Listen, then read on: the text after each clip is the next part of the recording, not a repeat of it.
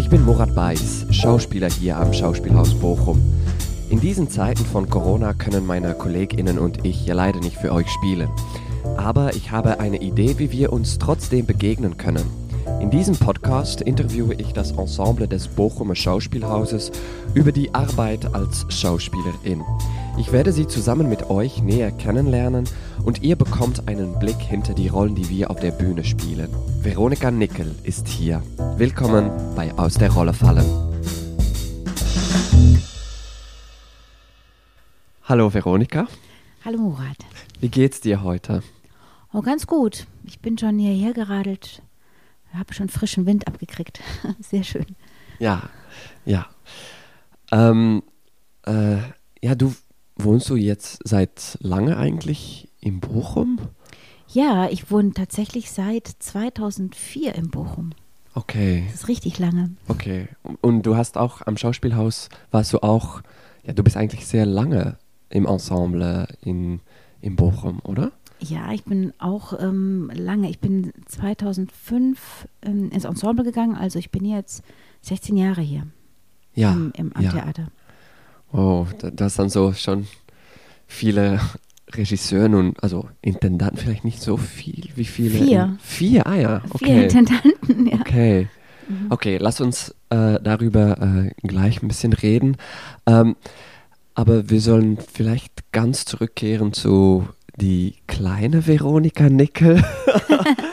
ähm, kannst du dich, äh, äh, was ist deine erste Erinnerung als äh, Performerin oder Schauspielerin oder vielleicht für deine Eltern oder ich weiß es nicht. So, kannst du dich so an so etwas erinnern?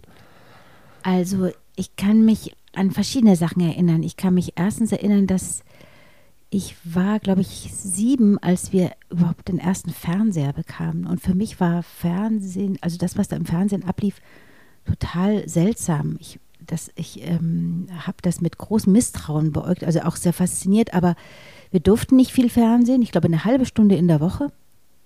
Das ist, glaube ich, im Vergleich zu dem, was heute so gesehen wird, wenig. Und ähm, ich dachte immer, wenn die Leute da äh, im, irgendwie tot umfielen, die sind tot. Oder ich dachte, also ähm, wir haben so Western gesehen und dann wurde einer erschossen und dann dachte ich, das ist aber ein schöner Beruf, Schauspieler sein, aber wenn man dann halt immer gleich stirbt, ist schon doof. Ja. Und dann hatten wir aber auch, gab es so eine Sendung, die hieß Väter der Klamotte, eben mit Charlie Chaplin und ähm, Buster Keaton und ähm, Stan Laurel, Oliver Hardy. Und das fand ich auch toll, nur immer, wenn die dann diese Torten ins Gesicht bekommen haben, habe ich auch gedacht, hm, das würde ich nicht so gerne wollen. Aber ich habe auch damals schon, wurden wir in der Grundschule gefragt, was wir werden wollen. Und da habe ich gesagt, ich will sowas wie Charlie Chaplin werden. Oh, wow. Ja, bin ich auch heute noch beeindruckt davon. Ich bin es nicht geworden, aber sowas ähnliches vielleicht. ja, ja. Und, und kannst du dich dein erster Performance selber? Also mein äh, erste Performance war dann, ich habe, ich war glaube ich vielleicht elf, elf oder zwölf. Da ja, elf wahrscheinlich. Da äh, habe ich äh, die großartige Idee gehabt, in unserem Keller Turandot von Schiller aufzuführen. Okay. ja, und da habe ich meine Brüder und meine Freunde und Freundinnen dazu äh, gezwungen, eigentlich mit mir im Keller sich zu verkleiden. Und ähm, wir haben diesen Schillertext, äh, ich habe den irgendwie überarbeitet und da eine Fassung draus gemacht. Und dann ähm, war, hatte ich aber damals die Rolle der Soufflöse. Okay. Ähm, lag hinterm Vorhang und war nur ab und zu so eine Magd. Und meine Freundin war die Turandot und ähm, der, der, die männliche Hauptrolle war mit einem Freund meines Bruders besetzt, der äh, von seinem Vater nicht zu den Proben gelassen wurde, weil er so schlecht in der Schule war. Und dann ähm, konnte der leider überhaupt kein Worttext, also wirklich gar nichts. und ähm, das, äh, das erinnere ich mich noch, dass, dass äh, ich als Soufflöse sehr viel zu tun hatte bei der Premiere, weil der einfach nichts wusste. und dann sollte er einmal zur Prinzessin Turandot als, äh, als Freier sagen, O himmlische Anmut. Und ich habe also hinter meinem Vorhang geflüstert, oh himmlische Anmut, oh himmlische Anmut. Und er hat es aber nicht verstanden und hat dann gesagt, oh himmlische Armut. das, dann, ich, dann hat er beim nächsten Stück, da haben wir Romeo und Julia adaptiert Okay. für den Garten, und haben die ganzen Wohnzimmermöbel in den Garten gestellt. Da bekam jedenfalls dieser Freund dann eine stumme Rolle. okay, ja. Lessons learned. Du, kon, ja. du, du hast damals eigentlich schon, wusstest du so, ah ja, wie wichtig eine Soufflöse eigentlich oder Souffleur sein kann. Auf jeden Fall. Aber ich habe auch gemerkt, dass ich noch lieber spielen will. Ja. Und ähm, eben bei besagten Romeo und Julia war ich dann Julia. und habe, mein Bruder musste den Romeo spielen. Und das war wirklich Und ich war vielleicht zwölf, also das war. Das ist eine ich, sehr experimentelle Version von Romeo und Julia. Ja, bestimmt. Jedenfalls wurden wir, glaube ich, bei Romeo und Julia dann entdeckt. Entdeckt? In deinem Keller? Nein. nee, das war ja dann im Garten, das war im Sommer. Ähm, und zwar gab es in dem Ort, wo ich groß geworden bin, in, in der Nähe von München, eine kleine Theatergruppe, die von der Kirche betrieben wurde, eigentlich um so Krippenspiele äh, zu mhm. machen und so. Und die Frau, die das, diese ähm, kleine Theatergruppe betrieben hat, eine passionierte hm, Laientheaterleiterin, ähm, die das einfach aus reiner Leidenschaft und privat gemacht hat, die hat uns bei Romeo und Julia entdeckt und hat mich und meine ganzen Brüder und Freunde engagiert ähm, in ihre Gruppe. Und dann haben wir angefangen dort mit kleinen Krippenspielen, haben aber sehr schnell, da war ich 13, haben wir ähm, was ihr wollt oder Sommernachtstraum, ich weiß nicht mehr. Also eins von beiden äh, mit gemacht, da war ich 13 und, das, und dann äh, ähm, das nächste, als ich 14 war. Also wir haben sehr früh Shakespeare angefangen zu machen und haben da einfach oh. alles gemacht. Wir haben die Kostüme natürlich, das, die Bühne selber gemacht. Wir haben, das war unsere ganze Leidenschaft meiner ganzen Clique eben von meinen Geschwistern, meinen Freunden, meinen Freundinnen galt dem Theater. Und wir wow. haben in dieser Laiengruppe einfach vollkommen ohne Scham uns die großen Werke vorgenommen und haben uns da durch Shakespeare gekämpft. Und ähm, ja, das war sehr eindrücklich und ich fand das so eine extreme Hilfe bei meiner beginnenden Pubertät, wo mhm. man so nicht mehr weiß, wo man hin soll mit seinen Gefühlen und alles verändert sich und man kann eigentlich, äh, steckt so in Konventionen fest. Und dann dachte ich, habe ich so empfunden, im Theater kann ich so tun, als wäre jemand anders, aber eigentlich kann ich mehr ich sein als im echten Leben. Ja, ja. Ja, ja, das, das verstehe ich. Und, ähm, aber wow, du wusstest eigentlich sehr früh, dass du, ist das eigentlich immer geblieben? So, du sagst so äh, auf der Grundschule, ich möchte Schauspielerin werden. Und das ist das geblieben, bis du das dann studiert hast später? Oder war es dann manchmal so, ah nein, jetzt will ich es doch nicht mehr sein? Oder wie?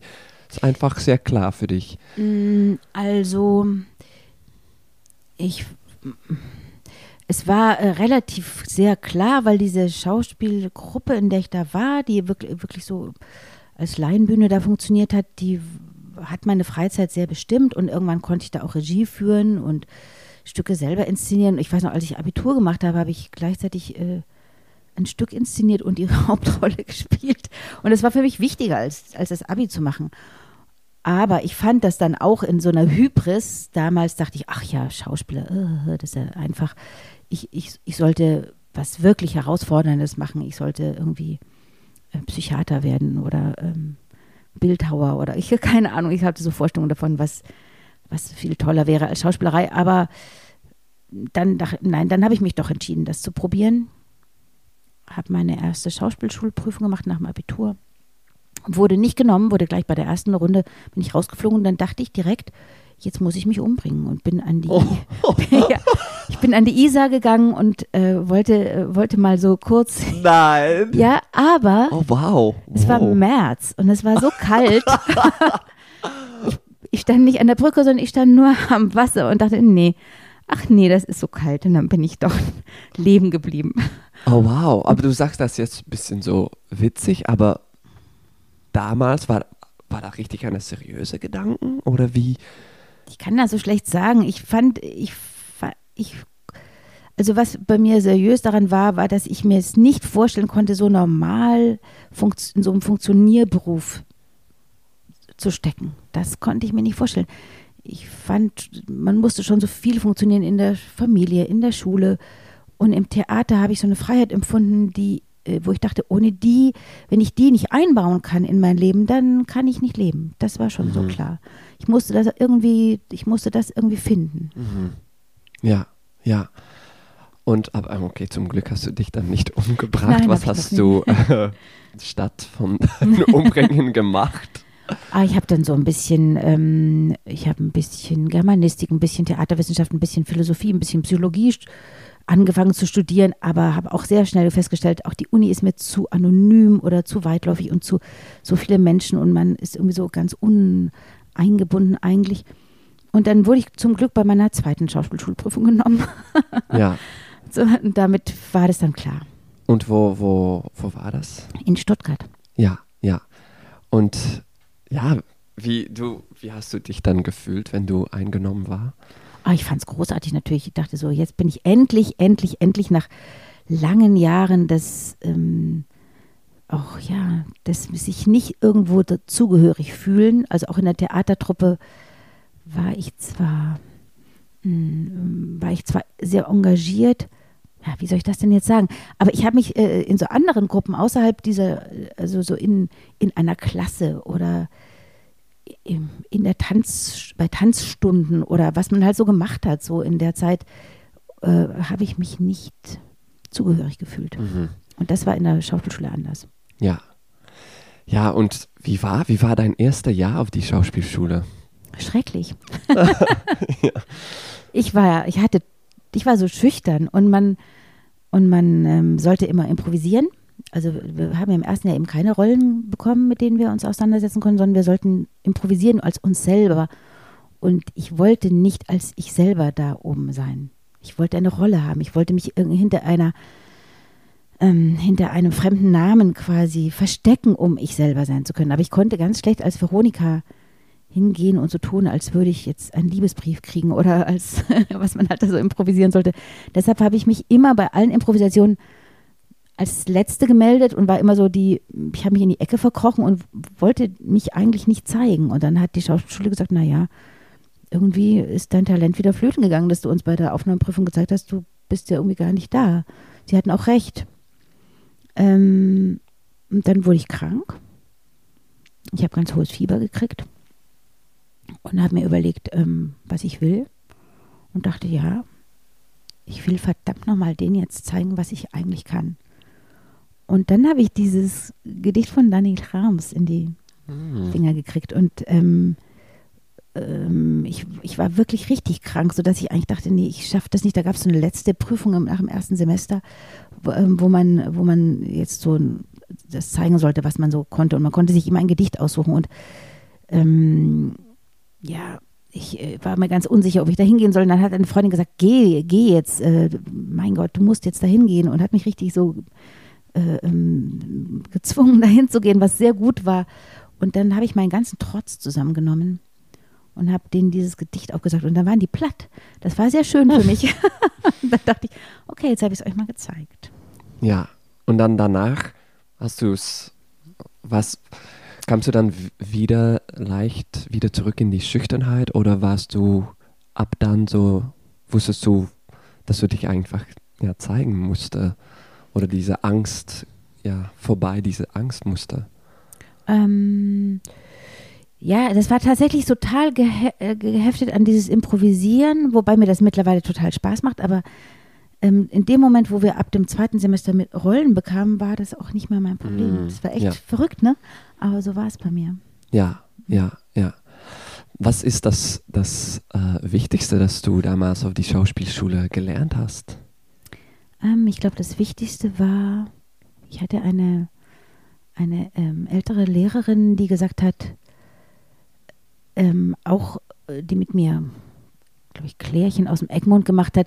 Und wir haben so viel darüber uns unterhalten, wie sagt man denn jetzt das, wenn das, ähm, wenn es jetzt um Revolution geht und um äh, und Tod und Leben und der Liebste ist jetzt im Gefängnis und so, also um so ganz dramatische Dinge. Und die sagte immer, das ist genauso, wie wenn du äh, wie wenn du ein Rezept erzählst.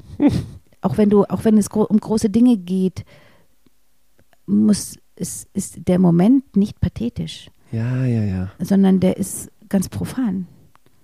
Und das, äh, das fand ich damals Ja, ja. schwer zu glauben. ja. Aber ähm, da ich mittlerweile selber ein paar dramatische Dinge in meinem Leben erlebt habe, stimmt das. Ich muss sagen, es stimmt. Und das finde ich etwas, was, woran ich mich immer wieder sehr erinnere und was, ähm, was ich auch gar nicht einfach finde.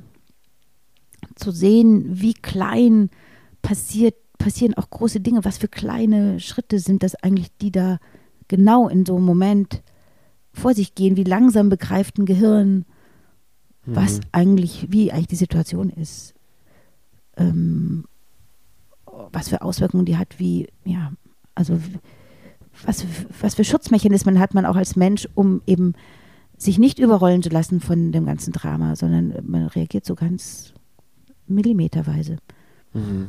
Ja. Und du, du, du findest, was, du findest es nicht einfach, um das zu spielen? Ich finde es, ich finde sozusagen diese, bei dieser Einfachheit und bei dieser Kleinheit und bei dieser, ähm, bei diesem, bei diesem, ja, bei die- dieser Reduktion zu bleiben, finde ich nicht einfach. Ich finde das eine Herausforderung, immer noch, ja.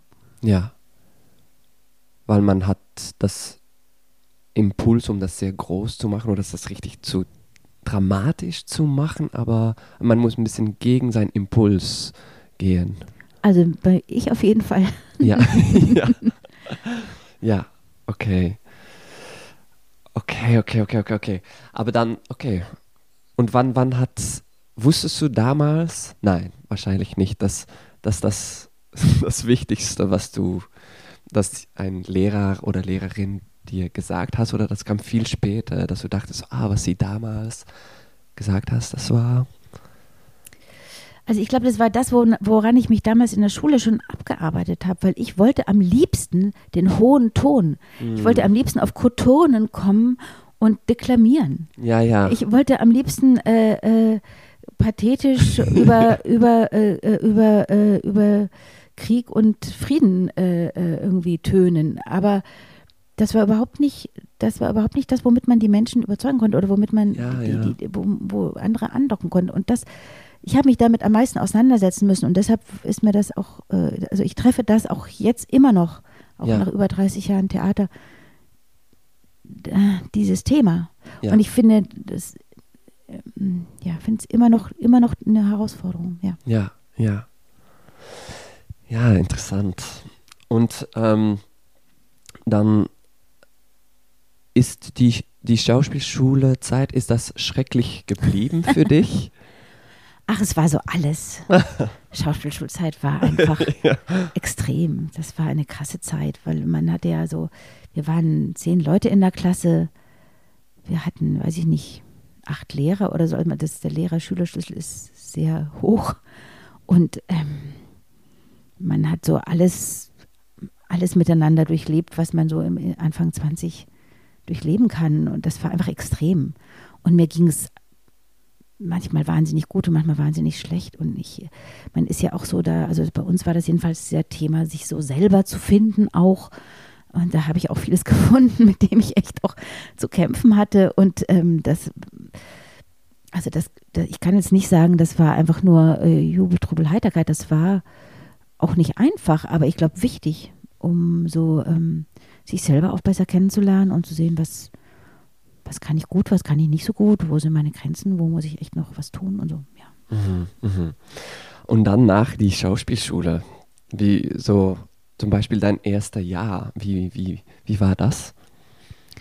Mein erstes Jahr, da, ja, also es war auch interessant, weil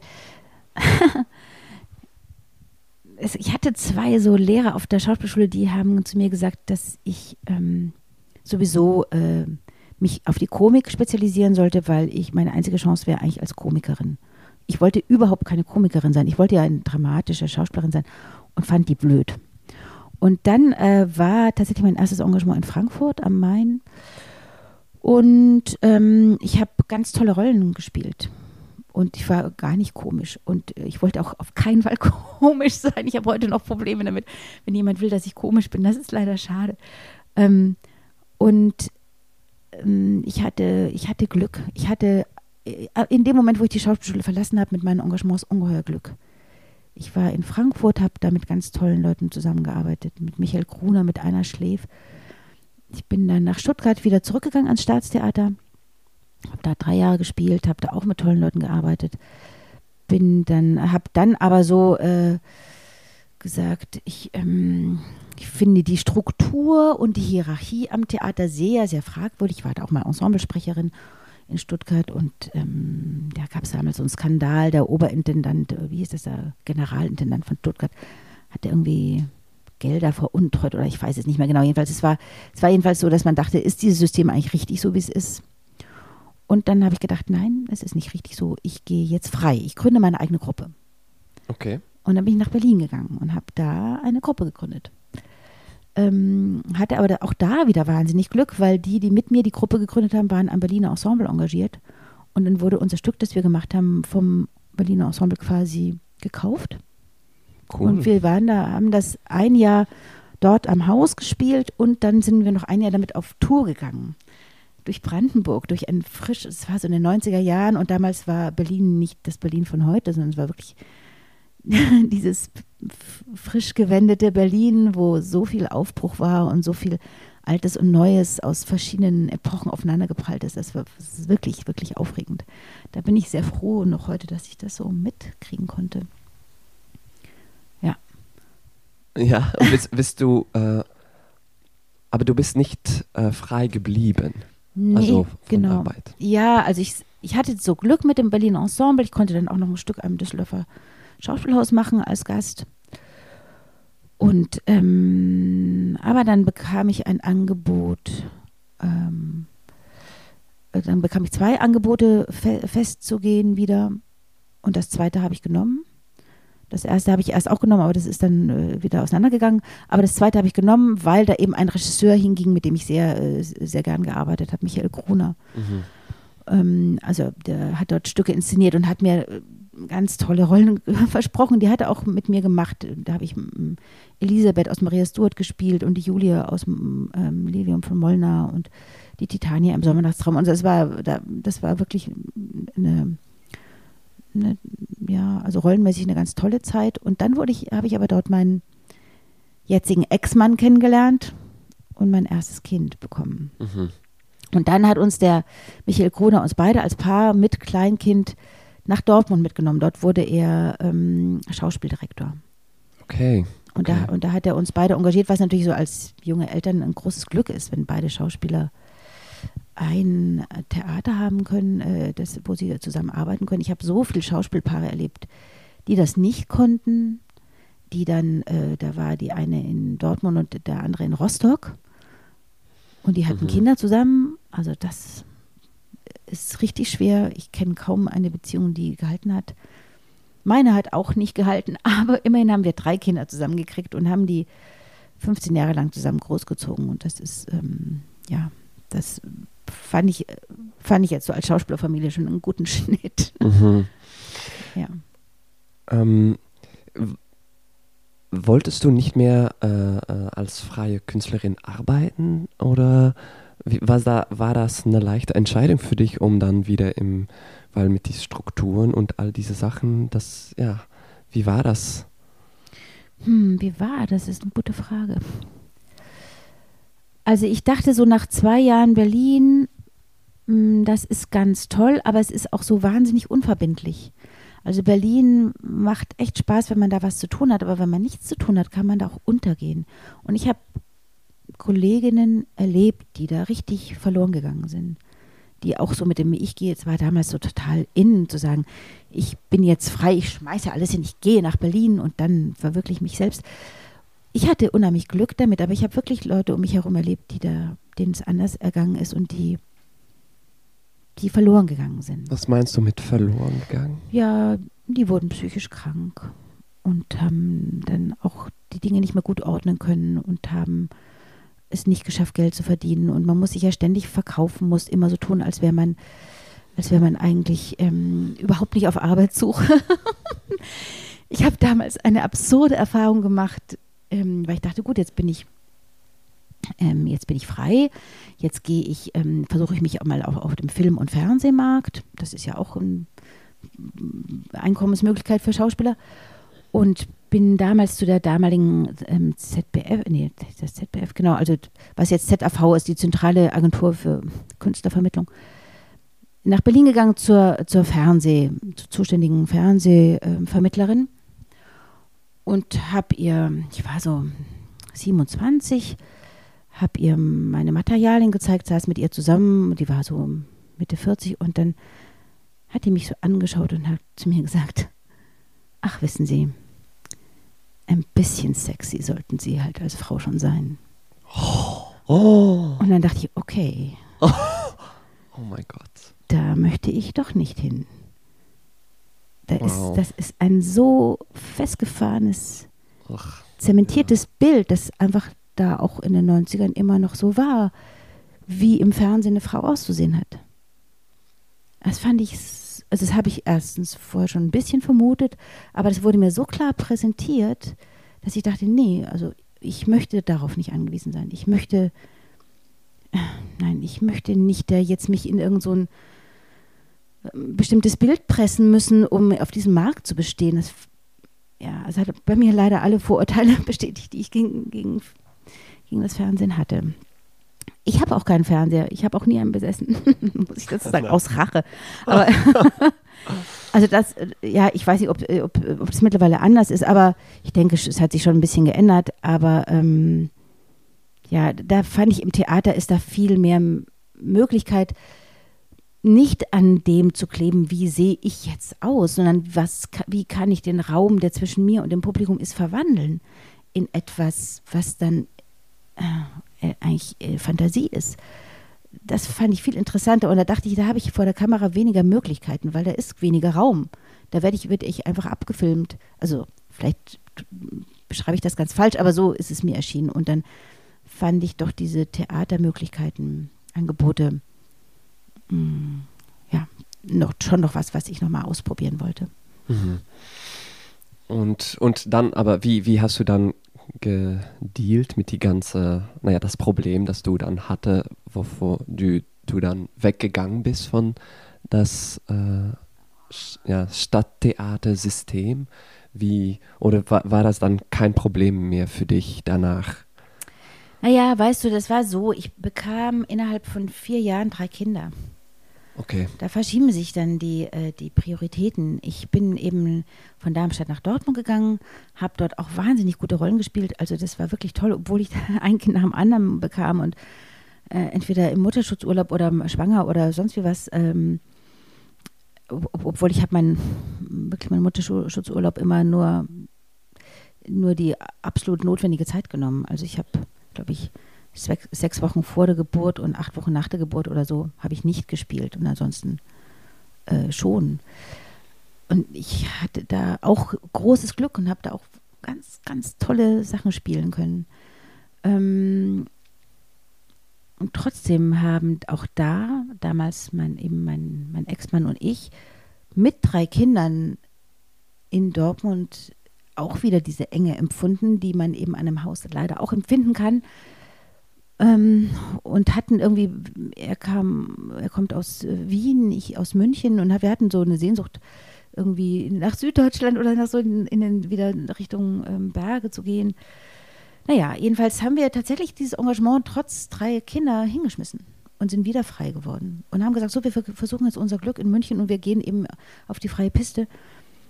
Und äh, wir waren ein Jahr in München und das war wirklich eine schreckliche Erfahrung, weil äh, als No-Name in München hatten überhaupt keine Chance auf gar keiner, auf gar keinem Feld. Also weder als Synchronsprecherin noch als ähm, bei Film und Fernsehen, geschweige denn in Theater. Äh, so. Ich habe dann immer wieder auch so kleine Sachen selber entwickelt, also auch im Zusammenhang mit Musik, weil ich ja gerne Musik mache oder gerne singe auch.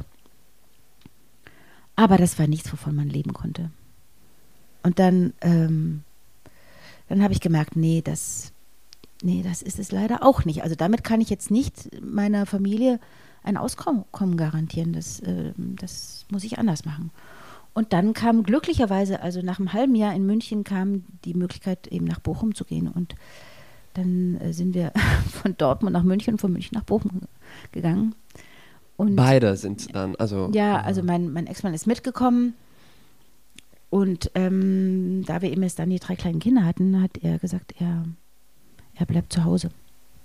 Und er hatte noch weniger Lust auf das Systemtheater als ich. Und ich hatte ja Lust auf das Theater, auf, auf Theater. Und er gerade nicht so. Und dann ist er ähm, zu Hause geblieben. Mhm. Äh, hattest du immer Lust auf Theater? oder gab es auch Momente, wo du aufhören wolltest? Oder? Ah, gab es ganz oft. Klar. Nee, ich hatte nicht immer Lust auf Theater, aber ich bin immer wieder aufs Theater zurückgekommen. Mm, ich, also ich muss auch sagen, Theater hat sich wahnsinnig geändert.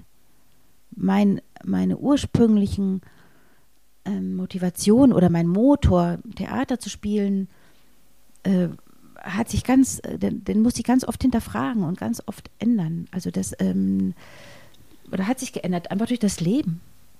Äh, ich bin ein anderer, eine andere geworden. Und damit ähm, auch das, was ich im Theater darstellen kann, ist was anderes. Ich, ich kann nicht mehr die jungen Mädchen spielen. Ich kann auch nicht mehr die, äh, also ich weiß nicht, man, das ist natürlich eine Frage, man, aber man wechselt sozusagen das Fach und damit auch die Möglichkeiten, die ähm, äh, als Rollen geboten werden. Ich äh, finde es ganz lustig, dass ich jetzt in der Intendanz von Johann Simons tatsächlich ein paar Männer gespielt habe, weil ich wollte früher immer Männer spielen.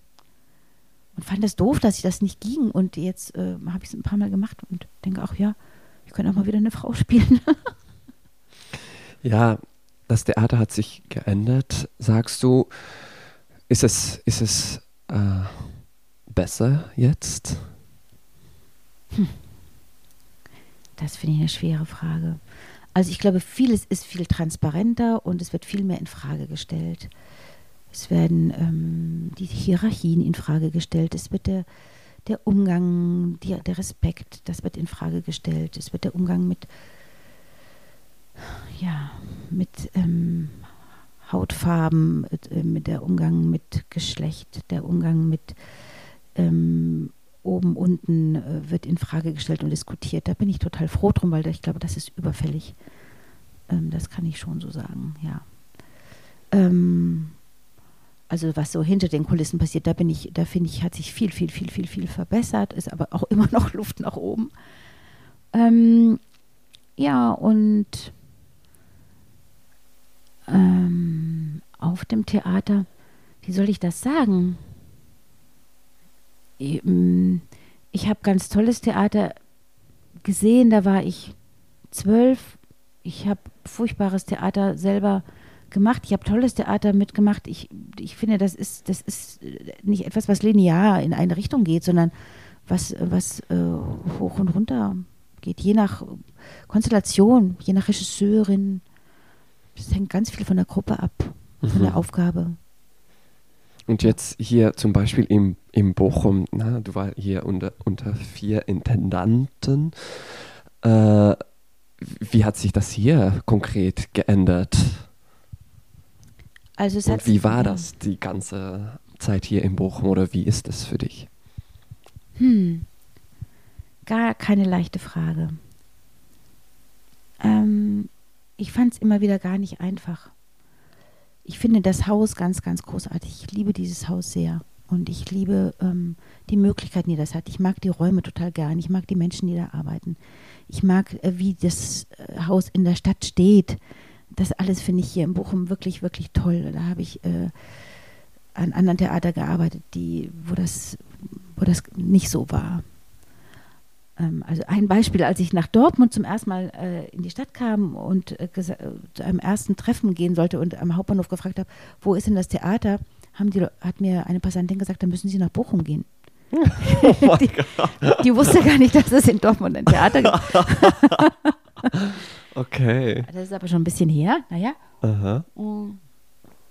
Aber ähm, ja, also ich glaube, der, der, der, als ich anfing 2005 hier, war die Macht des Intendanten noch vollkommen unangebrochen, unangefochten, äh, ungebrochen. Da war es schwierig, irgendwas wirklich an der Struktur zu diskutieren. Das ging fast gar nicht. Man musste funktionieren. Und das äh, fiel mir manchmal auch schwer.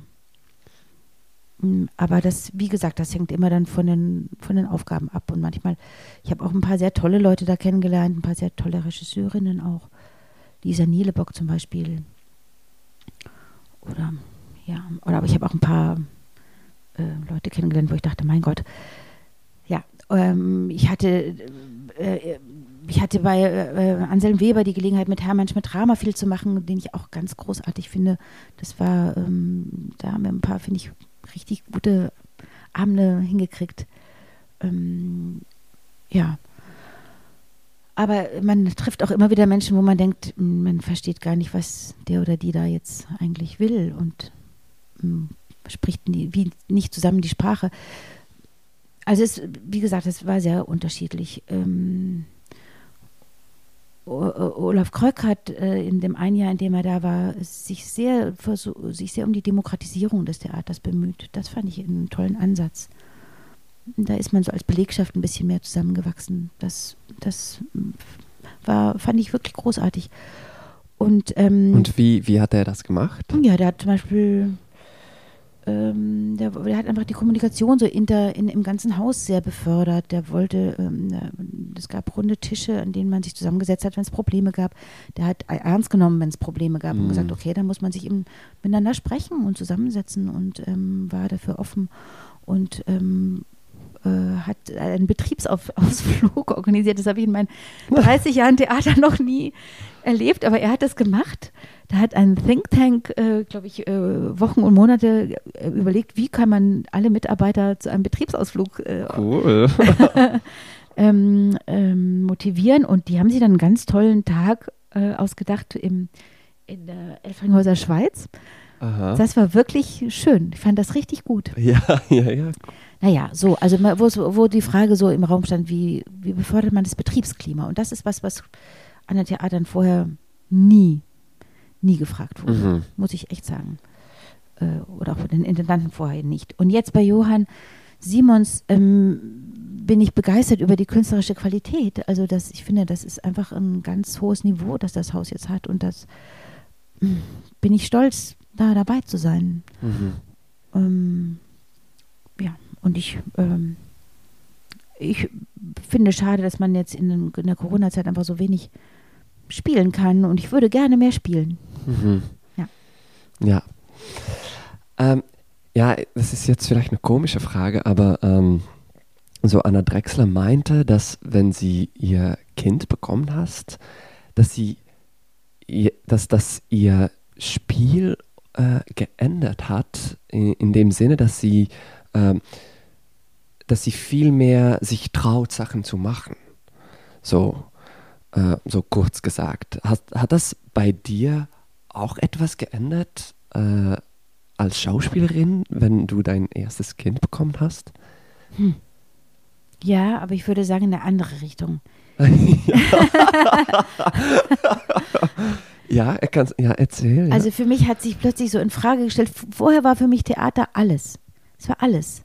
Es war das Wichtigste auf der Welt. Es hat alles bestimmt.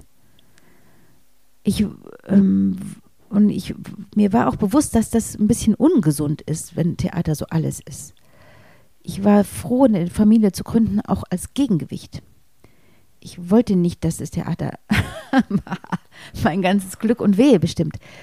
Und ähm, als dann meine erste Tochter auf die Welt kam, war plötzlich das Kind alles. Also es war für mich schwer, dann wieder das Theater einzuordnen, sozusagen in, in seiner, wo, wo die Priorität ist, das fand ich nicht so einfach. Mhm. Aber ich muss auch sagen, das war auch noch Ende der 90er und damals waren Kinder am Theater fast ein Tabu. Man bekam keine Kinder. Ja, ja wow. Ja, und es war eigentlich, es wurde überhaupt nichts ähm, geholfen, dass man als Familie da eine Chance hat. Also, dass äh, mein damaliger Regisseur, der nach Dortmund gegen Michael Gruner gesagt hat, ich engagiere euch beide als Schauspielereltern in einem Haus, war eine extreme Ausnahme. So wurde nicht gedacht. Es wurde gedacht, ähm, ah, man nimmt nicht Familien, weil dann wird es so eine Vetternwirtschaft und nee, nee. Und also das, äh, das da gab es absurde Ideen darüber, ähm, dass Familien eigentlich dem Theater widersprechen. Also das war tatsächlich etwas, was ich wie fast gegen das Theater durchsetzen musste. Mhm. Als, ich nach, wow. als ich nach Bochum kam, traf ich äh, ganz tolle ältere Kollegen, die ich in meiner Anfängerzeit in Frankfurt erlebt hatte, wieder inzwischen berühmte Schauspielerinnen, die gesagt haben, ah, Veronika, äh, wow, du hast drei Kinder, aber nicht von einem Mann, oder? Und ich habe gesagt, doch, das ist von einem Mann. Das konnten die gar nicht glauben, weil das gab es einfach nicht. Wow. Diese Art von Schauspieler, diese, diese, dass eine Familie äh, mitgedacht wurde vom Theater als etwas, was zu fördern, zu beschützen, äh, so ist das war nicht so. Ja, wenn ich dich jetzt so äh, sprechen höre, denke ich so, dass das so ein, so ein Paradox ist, so weil man, also von das, der Beruf von Schauspieler und so diese Freiheit auf der Bühne, Freiheit von Geist und Gedanken, aber dann kommt man, also und damals war das äh, äh, sehr so in sehr rigide System, so wo man mhm. mit starker hier, also gar nicht frei, so ist eigentlich komisch, dass das so ist. Ja, und das Verrückte war, dass die SchauspielerInnen damals ähm, das selber als cool empfunden haben.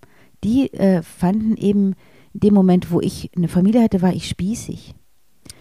Und, so, ähm, ja. und, ist, und äh, wenn ich gesagt habe, ich muss jetzt aber abends um Freitagabends um 10 wissen, ob ich am Samstag früh Probe habe, weil ich habe einfach meine Kinder und ich muss die organisieren. Ich muss einen Babysitter organisieren, wenn ich jetzt nicht ähm, oder der, ich muss dem zu oder absagen, wenn ich Probe habe oder wenn ich nicht Probe habe. Ähm, das wurde, also da, da, da, wurde ich für gehasst, dass ich solche Fragen gestellt habe. Das fanden, fanden auch meine Kolleginnen spießig. Da wurde ich als Gewerkschaftsfotze beschimpft dass ich solche Fragen stelle, die einfach so ganz simpel den Lebensalltag organisieren. Das fand ich krass und da war ganz, ganz wenig Verständnis dafür, mhm. dass man zum Beispiel eben nicht eine Probe ähm, endlos überziehen kann. Also dass wenn ein Kind eben abgeholt werden muss um drei Uhr nachmittags vom Kindergartenhort oder was auch immer, dass man eben sagt, ich, ich muss jetzt um halb drei eben von der Probe gehen. Das, das war nicht drin. Mhm. Und das fanden auch meine Kolleginnen unkollegial. Mhm. Mhm. Wow. Tatsächlich, also da muss ich leider sagen, da hat Gott sei Dank, das war nicht so einfach und da hat aber, glaube ich, ein Umdenken stattgefunden. Mhm. Ich denke schon. Ja. Und also von, du hast jetzt dann ne, viele, viele verschiedene Projekte gemacht. Äh, es ist keine leichte Frage, aber was war für dich eine sehr wich, wichtige Projekt und warum? Meinst du jetzt in, der, in den letzten Jahren oder überhaupt? Alles. Alles? wow. Puh. Hm, da muss ich nachdenken. Ja. Gab es bestimmt viele Sachen, die wichtig waren. Als erstes ist mir jetzt eingefallen, ich habe mal ein Stück von Marina Carr gespielt, mhm. am Katzenmoor, eine irische Autorin, die quasi die Medea-Geschichte nach ähm, äh, umgeschrieben hat. Und ähm, in, dieser, in dieser Geschichte ging es eben, habe ich sozusagen diese Medea-Figur gespielt, die am Schluss ihr Kind umbringt. Mhm. Ihre Tochter die Kehle durchschneidet, der siebenjährigen Tochter die Kehle durchschneidet. Und ich war schwanger, als ich das geprobt habe. Mit meiner dritten Tochter. Und ich konnte das fast nicht machen ich konnte diese Szene, da, da gab es so einen ganz, äh, zwei, zwei Kinder, die mit uns, ähm, die diese Szene, äh, die meine Tochter gespielt haben, die sich abgewechselt haben. Und immer wenn diese Szene dran war zu proben, äh, konnte ich das einfach nicht. Ähm, das Mädchen äh, oder beide Mädchen waren vollkommen entspannt. Die fanden das lustig, die wollten auch gerne umgebracht werden. Aber, aber ich, äh, ich hatte wahnsinnig Mühe und, und diese da bin ich, musste ich viele, viele, viele Schritte gehen. Das war auch mit dem Hermann Schmidt-Rama, den ich wirklich einen ganz tollen Regisseur finde. Und ähm, ich musste viele Schritte gehen, ähm, die die Figur, wie die Figur sich Schichten quasi ähm, über ihre Gefühle gelegt hat, um, um dann das zu tun, was sie tut. Und das war so eindrücklich, dass diese Reise zu machen, wie jemand so wird das war eine sehr wichtige Arbeit für mich. So, so eine bittere Reise auch, aber auch sehr, sehr, hatte sehr viel Kraft und sehr, war sehr stark. Also diese Medea-Figur, die da, die da am Schluss stand, war wie so eine Rachegöttin, aber die war eben, die hatte so viel Grund, die Dinge so zu machen, wie sie macht. Vollkommen subjektiv und vollkommen schrecklich, aber man konnte sie so gut verstehen und das, ähm, Das war, glaube ich, eine wichtige Rolle für mich. Oder hm, was war noch ein wichtiges Projekt für mich? also äh, zum Beispiel Judin von Toledo mit Johann, meine erste Arbeit, war auch ein wichtiges Projekt für mich. Da hatte ich nur eine ganz kleine Rolle, aber ähm, da konnte man so kämpfen um das, was, äh, was wichtig war. Ich spielte da diesen jüdischen Rabbiner, der eigentlich nur zwei kleine Auftritte hat, aber der so eine ganz extreme Geschichte äh, vertritt. Und ähm, ich, ich habe mich da so in dieses Leben reingebaut und habe mich auch bei, bei in, in dem ähm, in dem neuen Ensemble, das da war und eben der, der mir unbekannte ähm, Regisseur Johann Simons auch reingebohrt in deren Bewusstsein äh, oder in die Auseinandersetzung, man konnte da gut in die Auseinandersetzung gehen, was ist das, warum, was, wie erzählt man denn so eine Geschichte in so kurzer Zeit, so ein extremes Leben, der so krasse Dinge erlebt hat, wie seine ganze Familie ausgelöscht wird und, und, und seine ganze Gemeinde ausgelöscht wird, äh, einfach nur aus Antisemitismus und, ähm, und er kommt jetzt hierher, um, um, um äh, Asyl zu bitten, äh, ähm, wie erzählt man das in so, in so einem Mini-Auftritt? Das fand ich auch sehr herausfordernd, das rauszufinden, wie, wie geht das? Und ich, find, ich denke, wir haben dann auch einen Weg gefunden. Ja, das, das fällt mir jetzt ein. Mhm. Ach, mir fallen bestimmt noch viele Dinge ein, aber vielleicht willst du noch andere Dinge fragen. ja. Ähm, was ist äh, für dich eine gute oder äh, Schauspieler oder Schauspielerin? Hm ich muss ähm, ihm oder ihr glauben. Also, also, wenn ich als Zuschauer, wenn ich als Zuschauerin da sitze, ja. möchte ich das glauben. Ich möchte das glauben. Ich möchte, ich möchte mich, äh, ja, ich möchte mich irgendwie identifizieren können, glaube ich, das. Also als Zuschauerin. Und äh, jetzt, also das ist, glaube ich, was anderes, wenn ich jetzt mit einem Kollegen, wenn ich jemanden als Kollege beurteile. Das ist, glaube ich, nochmal eine andere Sicht mhm. wenn ich mit jemand probe oder auf der Bühne stehe. Mhm. Hm. Also ich glaube, als Kollege bin ich froh, wenn jemand mit mir spielt, wenn jemand ähm, mit mir auf Augenhöhe ist, wenn jemand ähm, ähm, ähm ja wirklich in seinem, wenn wir wirklich äh, anfangen können, unsere Fantasie miteinander in Verbindung zu setzen. Mhm. Also wenn wir, ja, mh, hm ja, das, hm, was kann ich denn da noch sagen?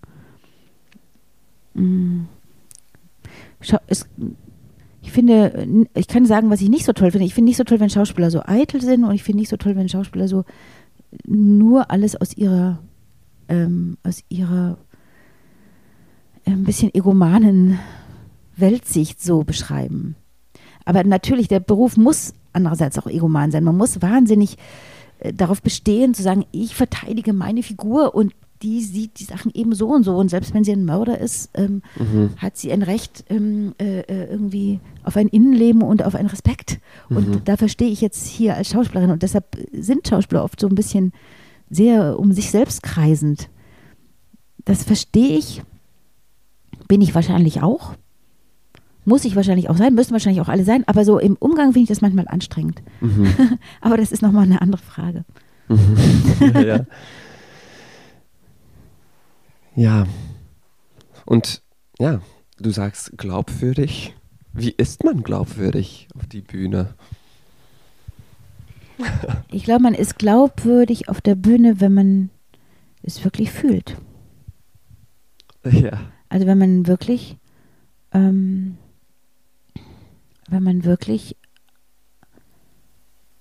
wenn es einem gelingt, ein Stück von sich selbst mit dem Stück von der Figur zu verbinden. Ja. Wenn man es irgendwo an sich selbst andocken kann, wenn man nicht einfach etwas herstellt oder mhm. zeigt, sondern etwas in dem Moment tatsächlich passiert. Mhm. Wenn ich zulasse, dass in dem Moment das, was der Figur passiert, mit mir passiert. Mhm. Und wenn ich da irgendwie gefunden habe, wo das bei mir zusammenhängen kann. Mhm. Mhm. Was wünschst du dir noch äh, als Schauspielerin oder vielleicht noch, weil du hast früher doch auch Regie gemacht. Ist das auch noch etwas, das du daran denkst oder nicht? Oder? Hm. Da war ich Schülerin. Nee, ich habe immer wieder mich gefragt, ob ich gerne Regie machen würde. Ich glaube nicht. Ich glaube, ich würde nicht gerne Regie machen. Ich würde gerne, ich, aber ich würde gerne so ein bisschen äh, Projekte selber mir ausdenken. Ha, also ich würde, ich, also in einem ganz kleinen Format kann ich mir das schon vorstellen, aber jetzt nicht so, ich mache jetzt das Stück hm, hm, hm auf der Bühne, hm, hm, hm sondern ähm, in, in, eher in so ein, in so, ich habe so ein kleines Startup-Programm zum Beispiel gemacht. Das habe ich selber gemacht. Das fand ich total aufregend, zu zweit mit einem Musiker zusammen. Also so, so, so kleine Formate äh, äh selber auszudenken, das macht mir total Spaß. Und mhm. wenn es dafür mehr Raum gäbe, fände ich sehr cool. Also sowas habe ich eigentlich immer gemacht. Ich habe mhm. immer irgendwelche Chansonabende oder ähm, mit den Bosis habe ich da ähm, einmal ein Jahr so einen Auftritt gemacht. Ähm, oder ähm, ja, jetzt mit dem Mekinea eben äh, diesen Dada, diese Dada-Geschichte oder so. Also sowas, mich an so einem Thema abzuarbeiten, zu sagen, ich ähm, überlege auch als eigene Dramaturgin sozusagen, was will ich da eigentlich erzählen und mhm. wie will ich das erzählen, das finde ich schon interessant. Aber jetzt anderen Schauspielern zu sagen, wie sie es machen sollen, das habe ich noch nicht, also habe ich seit meiner Schulzeit nicht mehr probiert. Ich mhm. weiß nicht, was dabei rauskäme. Ähm, ja, ja, also, aber so kreativ an so einer Idee zu arbeiten, finde ich total interessant. Und mhm. was zu gestalten, finde ich auch interessant, ja. Und bist du zufrieden mit, wo du stehst in deiner Karriere? Ah, gute Frage. Also ich bin unheimlich froh darüber, dass ich äh, hier als Schauspielerin arbeiten darf. Ich finde das ein tolles Ensemble und ich finde das ein tolles Haus. Ähm, ich würde gerne, mh, mm, ich würde gerne mehr Verantwortung übernehmen als Schauspielerin für, für Rollen, die, die mehr ähm, die mehr erleben, die mehr, wie soll ich sagen, die ein bisschen eine größere Reise machen dürfen. Also die, ähm, die eben so einen Abend, äh, ein, ganz, äh, ein, ganzes, äh, ähm, einen ganzen Abend tragen können oder so. Das finde ich eigentlich, würde ich gerne machen. Das habe ich früher sehr viel gemacht, habe ich jetzt in letzter Zeit nicht viel gemacht. Und es würde mir Spaß machen, jetzt wieder so zu sagen, ich, ähm, äh, ja, ich bin die Figur, an der, an der man erlebt, äh, äh, was da verhandelt wird auf der Bühne. Man könnte auch sagen, eine Hauptrolle spielen. Aber das wollte ich nicht so profan ausdrücken. Äh, gibt es eine, eine Frage oder ein Thema, die dich jetzt beschäftigt in Bezug zu deiner Arbeit? Hm. Also mich beschäftigt erstens, was gibt es für Literatur für Frauen über 50? Ja. Ähm, wo, also da wurde ja ähm, die letzten 2000 Jahre nicht viel für die geschrieben. Ähm, und ja, da würde ich mir wünschen, dass es dafür einfach mehr Aufmerksamkeit gibt. Ich erlebe das ja jetzt an meinem eigenen Leibe, wie das ist. Und vielleicht ist es jetzt über 50 zu sein anders, als es vor 30 Jahren war oder für 50 oder für 80 Jahren. Kann gut sein. Aber ich denke auch äh, viele unserer Zuschauerinnen ähm, kennen ja, kennen ja äh, dieses Alter und was das mit sich bringt. Und ich finde, das ist zu wenig vertreten mhm. in der Literatur und auf der Bühne. Ja, das beschäftigt mich schon. Ich war mal auf einem ähm, Treffen der Theaterfrauen. Ich war vor ein paar Jahren in Bonn, wurde das von der Nicola Bramkamp ähm, ins Leben gerufen und im Ensemble-Netzwerk. Mhm. Da waren, glaube ich, 300 Frauen aus allen möglichen ähm, Ebenen des Theaters. Mhm. Von der Intendantin bis zur Bühnenarbeiterin waren da so alle vertreten. Und ähm, da wurde viel darüber geredet, so und da gab es auch so Arbeitsgruppen und da äh, war, wurde dann so deutlich, dass es eben ähm, in den ähm, Intend bei den Intendantinnen äh, gar nicht so ein Bewusstsein dafür gibt, dass man Literatur dafür braucht, dass es bei den Autorinnen nicht so gefragt wird. also man müsste das quasi in Auftrag geben. Man müsste sagen, wir wollen diese, wir wollen diese, ähm, dieses Alter vertreten. Mhm. Wir wollen uns, und, und, und es gibt, gab dann so ähm, absurde Meinungen wie ähm, auch äh, äh, Frauen über Frauen über 50 wollen aber nur 30-Jährige sehen. Das glaube ich nicht. Was? Ja, also es, das wären so Statistiken erhoben worden, dass es eben sozusagen auch die Zuschauerschaft äh, sozusagen sich nicht selbst im Spiegel sehen will, sondern eigentlich immer nur die, äh, die, die, die schönen jungen äh, ähm, Liebes- und Heldengeschichten der 20er und 30er. Das, äh, das kann ich mir gar nicht vorstellen. Es gibt ja so viel, was das Alter mit sich bringt. Ich würde gar nicht mehr jung sein wollen. Ich bin froh, dass ich so alt bin, wie ich bin. Ich will es nur auch sichtbar machen. Mhm. Ja, ja. Ja. Ja. Ja, ich finde das eigentlich ein, gute, ein sehr gutes Thema, wo man auch, da, da kann man, aber diese ganze Alter-Thema ist im, im Theater und im, im, im Fernsehfilm so ein großes Ding auch, dass man, dass das nicht nur so äh, äh, People of Color repräsentiert werden müssen, aber auch einfach alle Leute. Und das ist viel zu wenig. Es geht so viel mehr um, wie du sagst, so dieses Jung und so. Und ja, ist das dann so, so interessant? Also das Verrückte ist, also das ist ja meine These, da habe ich schon ein paar Mal gesagt, jetzt nicht heute, dass ähm, das was mit der Finanzkrise zu tun hat. Als ich ähm, auf, also als ich ähm, als Jugendliche ins Theater ging oder auch noch bis vor ähm, 13 Jahren gab es an jedem Theater äh, eine Riege von alten oder älteren Schauspielerinnen. Mhm. Als ich in München äh, in die Schule ging, war das ganze Ensemble der Kammerspiele äh, unter Dieter Dorn war, waren, äh, die fingen mit 45 an und hörten mit 90 auf. Also das war, das war ja, das war wirklich eine eine ganz große Riege wirklich bedeutender, toller Schauspieler, die zum Teil kaum noch gehen konnten, aber die waren großartig. Ähm, ich habe einmal äh, George Tabori mit hm, Hildegard Schmal als Romeo und Julia gesehen. Da war äh, George Tabori äh, 84 und Hildegard Schmal, ähm, weiß ich nicht, Mitte 50. Und die haben Romeo und Julia gespielt. Und das war so herz. Äh, also herzergreifend. Das war so großartig. ja, ja, das kann ich mich vorstellen. Und ich habe, als ich hier angefangen habe in Bochum, eben 2005, gab es hier ganz tolle äh, ältere Schauspielerinnen. Die äh, Eleonore Zetsche, Tana Schanzara waren über 80. Ähm, Margit Carstensen war hier, Veronika Bayer. Wow. Äh, also es waren ja so Das kann ich mich fast nicht vorstellen. Ja, es waren aber so ich denke, dass es ja. cool ist, um solche Leute im Ensemble zu ja, haben. Ja, es war wunderbar und es war auch selbstverständlich, dass man eben auch nicht mit dem Rentenalter aufhört, sondern dass es dann weitergeht, wenn man eben alle, alle Gesellschaftsschichten quasi abbilden möchte. Aber dann kam die Finanzkrise und dann wurde den Theatern gesagt, 2008, 2009, jeder, ihr müsst sparen, sparen, sparen. Und natürlich sind die Kolleginnen, die ähm, länger beschäftigt sind, per Tarifvertrag am teuersten.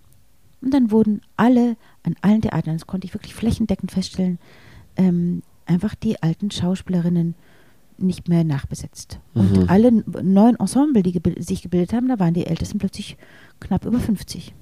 Mhm. Ich bin jetzt die älteste Schauspielerin hier. Ja.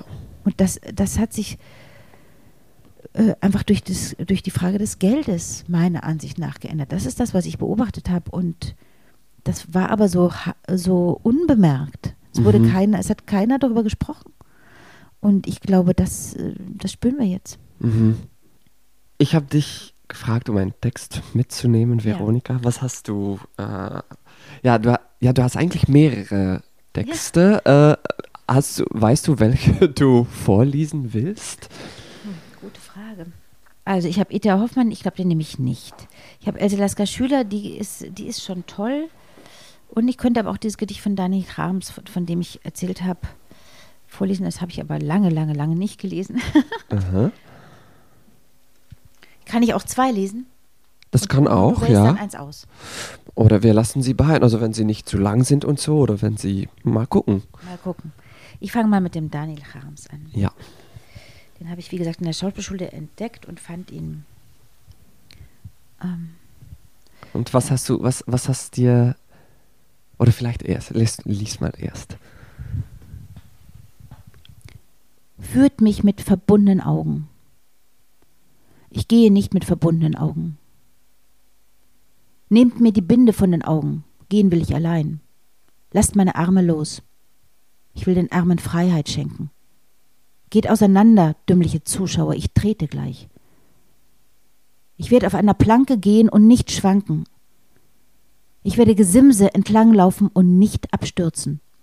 Widersprecht mir nicht, bedauert mich. Eure feigen Augen sind den Göttern unangenehm, eure Münder stehen ohne Anlass offen, eure Nasen kennen keine vibrierenden Gerüche. Esst Suppe, das ist euer Beruf. Kehrt eure Stuben, das ist euch seit Alters auferlegt, aber nehmt mir die Binden und Bandagen ab. Ich ernähre mich von Salz, ihr euch von Zucker. Ich habe meine eigenen Gärten und Gemüsebeete. In meinem Gemüsebeet weidet meine eigene Ziege. In meiner Truhe liegt eine Pelzmütze. Widersprecht mir nicht. Ich stehe allein für mich und ihr seid für mich nur ein Viertelchen Rauch. 8. Januar 1937. Ähm, ja, ja, wa, wa, was fandest du damals so, so toll an dieses Text? Ja, ich dachte, das ist jemand, der ist gefangen. Der ist eingesperrt und ähm, hat nichts mehr. Und sagt aber, ähm, ihr habt nicht das Recht dazu, mich so zu behandeln. Ihr habt nicht das Recht, mich einzusperren und ich verteidige meine Würde. Und ich muss, ich sag euch das einfach mal. Mhm. Ich beschreibe einfach, äh, äh, auch wenn ich nach außen hin gar nichts mehr habe und vollkommen ausgeliefert bin, kann, äh, kann ich trotzdem noch beschreiben, wer ich bin Mhm. und was wichtig ist und das äh, ähm, und mich abgrenzen. Das fand ich irgendwie sehr stark an dem Text. Ja, ja, das war, das ist auch ein sehr guter Text, um, um au, aus dieser Schüchternheit zu kommen, so und Ja. so deinen Raum zu nehmen und dich zu, so, ja, ich weiß nicht, wie man das auf Deutsch sagt, aber so zu, to assert yourself, so, Assert, was heißt ja, das? wie äh, eine Aktion von Selbstbewusstsein, so Ja. zu, so hier bin ich, so. Ja. Ja, das stimmt. Selbstermächtigung ist so ein Ja, neues ja, Wort, ja. das sehr schön ist. Ja, aber äh, ja, danke, dass du, dass du hier warst. Danke, dass du mich gefragt hast. Na ja, klar, klar, gut. Okay. Gut. Tschüss. Tschüss, Murat.